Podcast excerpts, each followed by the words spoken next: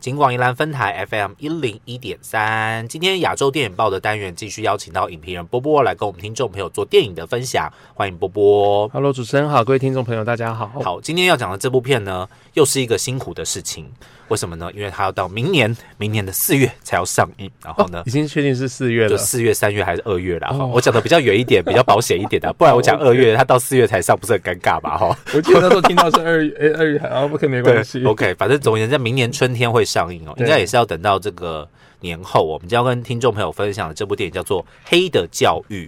嗯对，《黑的教育》应该是今年金马奖入围名单公布之后，大家最惊艳的一个一部片了。嗯，虽然一开始大家就会有预期说，《黑的教育》是不是会有几个奖项的入围？哦、对，可是大家没想到，最后有入围的竟然是最佳新导演奖。嗯对，然后这一位新导演呢，也是大家相当熟悉的柯震东。嗯，柯震东，柯震东就是从演员跑到导演的角色，而且重点是他的年纪又非常非常的轻。哦，所以你说演员变成导演这件事情其实并不稀奇嘛，很多人都做过这个事情。但是要像柯震东这么年轻，然后这么受到大家注意，就是像那个文天祥老师所说的，一举一动都被大家关注着，然后就从事导演这样子这么重责大任，真的是让大家蛮意外的。嗯对主持人刚刚讲的这件事情，我不得不先分享一下。就那时候我们去看《黑的教育》的世界首映，在金马奖世界首映的时候，嗯那一场的那个呃映后的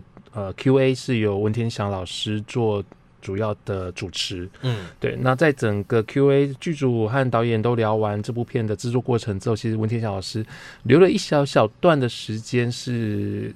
有一段话是给柯震东的，对，嗯那我觉得那一段其实他提到说，呃，他给跟在直接在台上跟柯中柯震东说，呃，相信很多人其实在盯着你在做任何事情，然后呃，或许也或许有点像是在等着看你的表现到底有没有如大家预期，嗯对。那不管怎样，其实这部片子也算完成了。那我觉得是给柯震东一个蛮大的鼓励，我觉得这也是蛮温暖的部分啦。嗯，对。因为的确大家关注他的一举一动，或许不是好好事，有时候是看好好看好戏，对，有时候是看你的好戏，看你什么时候又要叠交了，对哦这也是有可能。但是黑的教育真的是一开始，呃，我们当然会有期待，对会有想法，但是他真的做到了，就是我觉得一部电影该有的样子。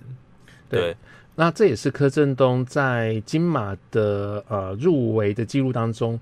诶攻下的第三个项目了，嗯。他二零一一年那时候有入围过新演员奖，嗯。对，然后在呃二零一六年的时候，再见瓦城和二零二一年的金钱男孩各自都入围了男男主角，主角，嗯。这一次竟然就入围了新导演奖，嗯，对，所以我觉得以他个人来讲，今年三十一岁来说，能够诶，除了演员以外，也跨足导演，我觉得这件事情，而且又交出这么好的成绩，我觉得是不容易的。我看这个记录可能只有方玉婷可以打破了啦，不然的话真的很难哦。我查一下方玉婷今年有没有投创投？方玉婷还有就是十来点可以就是打破这个记录这样子。好对，OK，可以。OK，好，所以这个柯震东所导演的这个新电影《黑的教育》，它的故事其实是在讲三个高中的呃三个刚毕业的高中男生，对哦这三个也是男神呐、哈、就是蔡凡熙、朱宣阳跟宋博伟。宋博伟，哈、这这这个名字排出来，能不去看吗？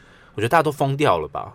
哦，对对不对啊，这三个基本上这场很难抢哎。对啊，这个这个名单一排出来，大家都想看啊！而且这三个老实说都是会演戏的演员哦，尤其是对朱宣阳，真的很会演。你看他平常 说说话对话的那个态度，感觉有点玩世不恭，然后有点不是很在乎的感觉。可是他在每一部戏里面，真的都是很很投入，然后在那个角色当中，尤其这一次他也是。在这三个男生当中，唯一入围的嘛，哦，入围了最佳男配角的项目。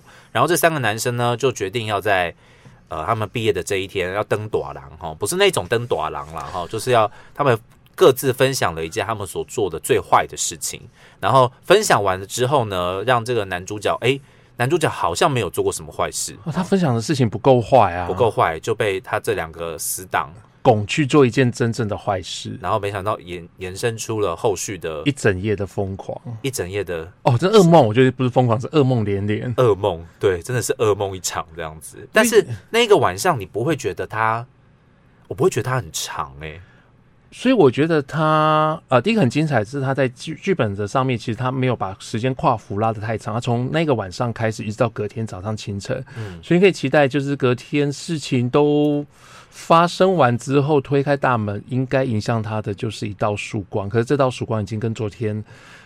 呃，太阳下山的那一刻已经是完全不一样的人了，对。嗯然后这三个男生也真的是彻底的黑化了，嗯那当然，他造成他黑化的事情，我们这边不能提啦。大家有机会进电影院去看。嗯呃，不过我想，哦，我觉得几个段落，从第一段的这个真心话大冒险，嗯到后来黑化过程，呃所以我我觉得每几个段落，呃，算三个段落吧，对，三个段落其实都把我整个注意力吸得非常的紧，因为每一段的那个张力都是相当足够，而且每一段的演员表现，我每我觉得各自都有各自精彩的地方。嗯，对。这个这个剧本是九把刀的剧本嘛，哈，对。那九把刀的剧本大家也很熟悉，他过去所指导的电影，然后他所写的小说，他自己改编，但这个好像也不是，已经不是书改编的，是一个单独的剧本，对他单纯就直接一开始就写成剧本，然后那时候在完成的时候，其实其实这剧本已经完成好几年了。嗯，那当年其实有点开玩笑，问九把刀，呃，问那个柯震东说：“哎，你要不要来当导演？是，哎，这个题材真的，如果我是新导演，我不要、哎，？”哎，很其实算有，你你必须对于影像、对于风格，其实要非常明确的人才能掌握得了。对啊，我一开如果我第一步要拍，我一定是去拍少女时代啊这种的、啊，我吃了那男孩一整年的早餐这种的啊、有点骨气嘛，不是那个相对来说比较好掌握嘛，对不对？对没错然后比较感觉比较贴近人心啊，不会给自己这么大的压力啊，对不对？而且大家都有青春岁月，对，大家青春岁月没有这么黑，对对，或者这么黑的我们没机会遇过，对，对，那所以觉得柯震东这次厉害，就是说，诶，他把一个应该需要有一点历练才能够把节奏啦，然后风格掌握的很清楚的作品，嗯，啊、其实他把它做的还蛮足的。是，然后包括像我想在入围呃入围典礼上面，其实文天祥老师也提到说，其实那个评审团对于柯震东在呃在掌握这群演员的表演上面，其实也做得很好。嗯，所以包括刚刚主持人说朱朱宣阳入围了男配角嘛，对，其实男配角的那个呃算是落选头，其实是宋博宋博伟也算其中一位。嗯，对，宋博伟其实差一点点就能够入围今年的男配角。而且其实有时候你在同同一同一年当中，你有不同角色的演出，因为宋博伟其实他今年还有早餐嘛，早餐对一起一起角一起报名角逐啦，应该这样的，一起报名角逐。然后评审当然他们一定要看再看早餐嘛，然后同时也要看黑的教育啊，就可以有不同。就单就这个人不同层次的演出和表现去做比较，这样子，这其实是蛮加分的一件事情。如果你表现的好啦，表现的不好当然是扣分哦。不过宋博伟今年是表现的蛮好的，真的是好的。对，而且他们三个人的那个在剧情里面的张力都好大哦。可是不知道你不觉得油腻哎、对，不，你不会觉得你你很 over，你不觉得他 over？这样还是因为他们真的长得太帅，所以你从头到尾就觉得，不管他们 今表演再怎么的高张力，你都觉得很享受。而且他们演高中生，你没有违和感。哦，不会啦，三个其实都虽然都已经脱离高中生，应该应该脱离很久了。五六七八年应该有，对不对对对五六七八年应该有，但是演高中生你不会有违和感。当然，这个也可能是因为帅的缘故了。哈哦，，对，一切可以原谅。对，这个真的很难很难去很难去说说清楚到底是什么样子的一个感受跟原因。但或许他们演完这部戏之后，也真的应该要登短廊了，就是真的应该要长大了。尤其是相对来说这么黑暗的一个电影，总不能一辈子都演高中生吧？哈，也也是有点小小的尴尬这样子。但是这三个演员的确的在这部戏里面很多很多。不同层次，然后不同角度哦，就是这个角度其实一直的不同的在变换当中。我原本以为这个片啊，它一开始它分成很多不同的章节嘛，有没有对？我以为它会用不同人称去叙事，啊，对我一开始以为他会走这个路数，嗯然后我非常的吃这个路数，就是同一件事情，角度，对同一件事情多角度去切入，我非常吃的。而且如果剧本写的真的很很缜密的。很缜密的话，它是会给你很多不同的冲击的哦。但是他后来选择了一个相对比较呃，不能说相对保守，然后就是相对大家比较习惯的一个叙事方式哦。但是在每一个段落当中，还是有它你会发现的亮点，可或是它的一个重点项目所在，这样子，嗯，所以这个这个其实是令我蛮惊艳那个剧本的写法这样的，因为我如果真的是那个不同角度的切入讲同一个故事的话，或许真的可以抓到很多不同的缺点。但是你一开始要我讲这个片的缺点，我还真的说不出来呢，真的是好好看的电影呢。呃，对，现在就是一个看了之后很容易被吸引进去，然后。当然还是你说缺点，但因为我觉得他就是因为九把刀电影总会有点屁屁的这样屁孩中二，呃，这些东西没有变啊，对，然后呃，但就社会议题性来讲，我自己还是比较喜欢报告老师怪怪怪怪物这一部，嗯，对，包括对整个体制的控诉会比较强。那黑的交影就当做一个其实还蛮，就是一个很。疯狂的类型电影其实可以的，是成长电影对。嗯，OK。黑的教育今年总共入围了金马奖的四个奖项，除了刚刚提到柯震东的最佳新导演之外呢，还有入围朱先阳的呃最佳男配角，然后同时入围了最佳视觉效果跟最佳剪辑。然后，因为我们都是看那个世界首映的影人座谈场嘛，对不对？没错。一开始据说这个电影要一镜到底的时候，你有吃惊吗？就这样的电影要一镜到底？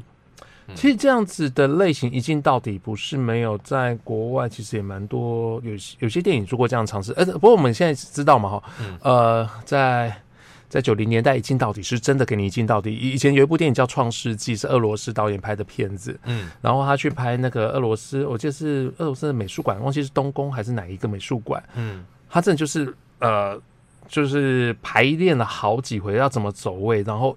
正是摄影机一开之后，把整个美术馆走遍，演员的历史背景的这样交错，穿着历史华服这样交错在你整个镜头前面，NG 哎，没有 NG，那个真的叫一镜到底，在那个年代，而且那个年代的一镜到底，因为九十几分钟，因为。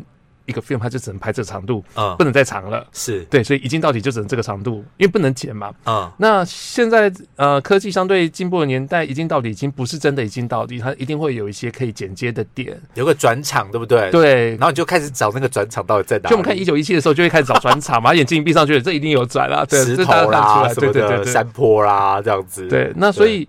呃，现在一镜到底相对难度没那么高，可是这样的故事一镜到底，有可能就会抢走了演员的表演哦。反而在技术上面，对，会放会让你过度于注意技术，因为其实我觉得这也是好好坏坏啦，好坏。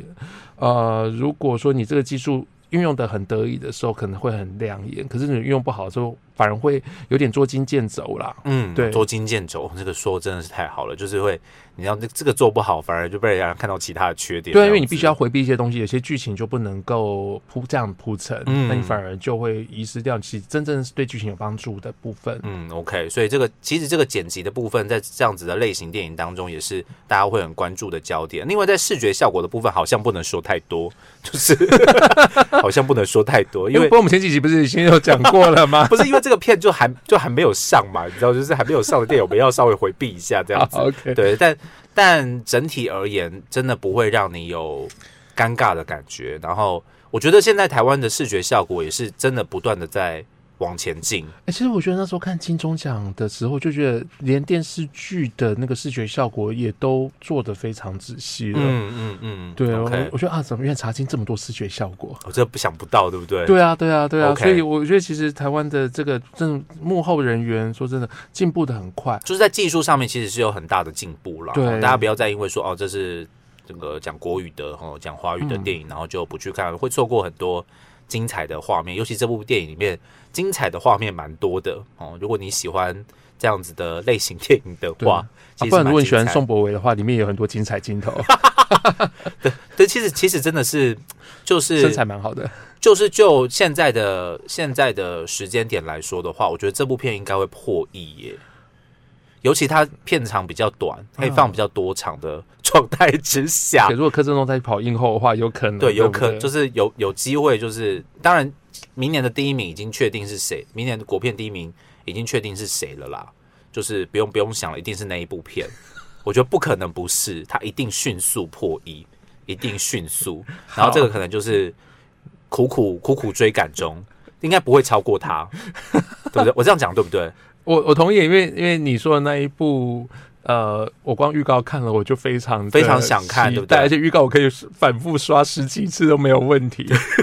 反复刷十几次吧？哎，我觉得节奏很棒啊！啊，你就直接讲哪一部嘛？就是关于我和鬼变成家人的那件事嘛。对啊，过完年后要放啊，这个大家是都很期待，非常期待。算情人节档，情人节档的情人节档期，今年过年比较早，今年过年档期不知道还有什么。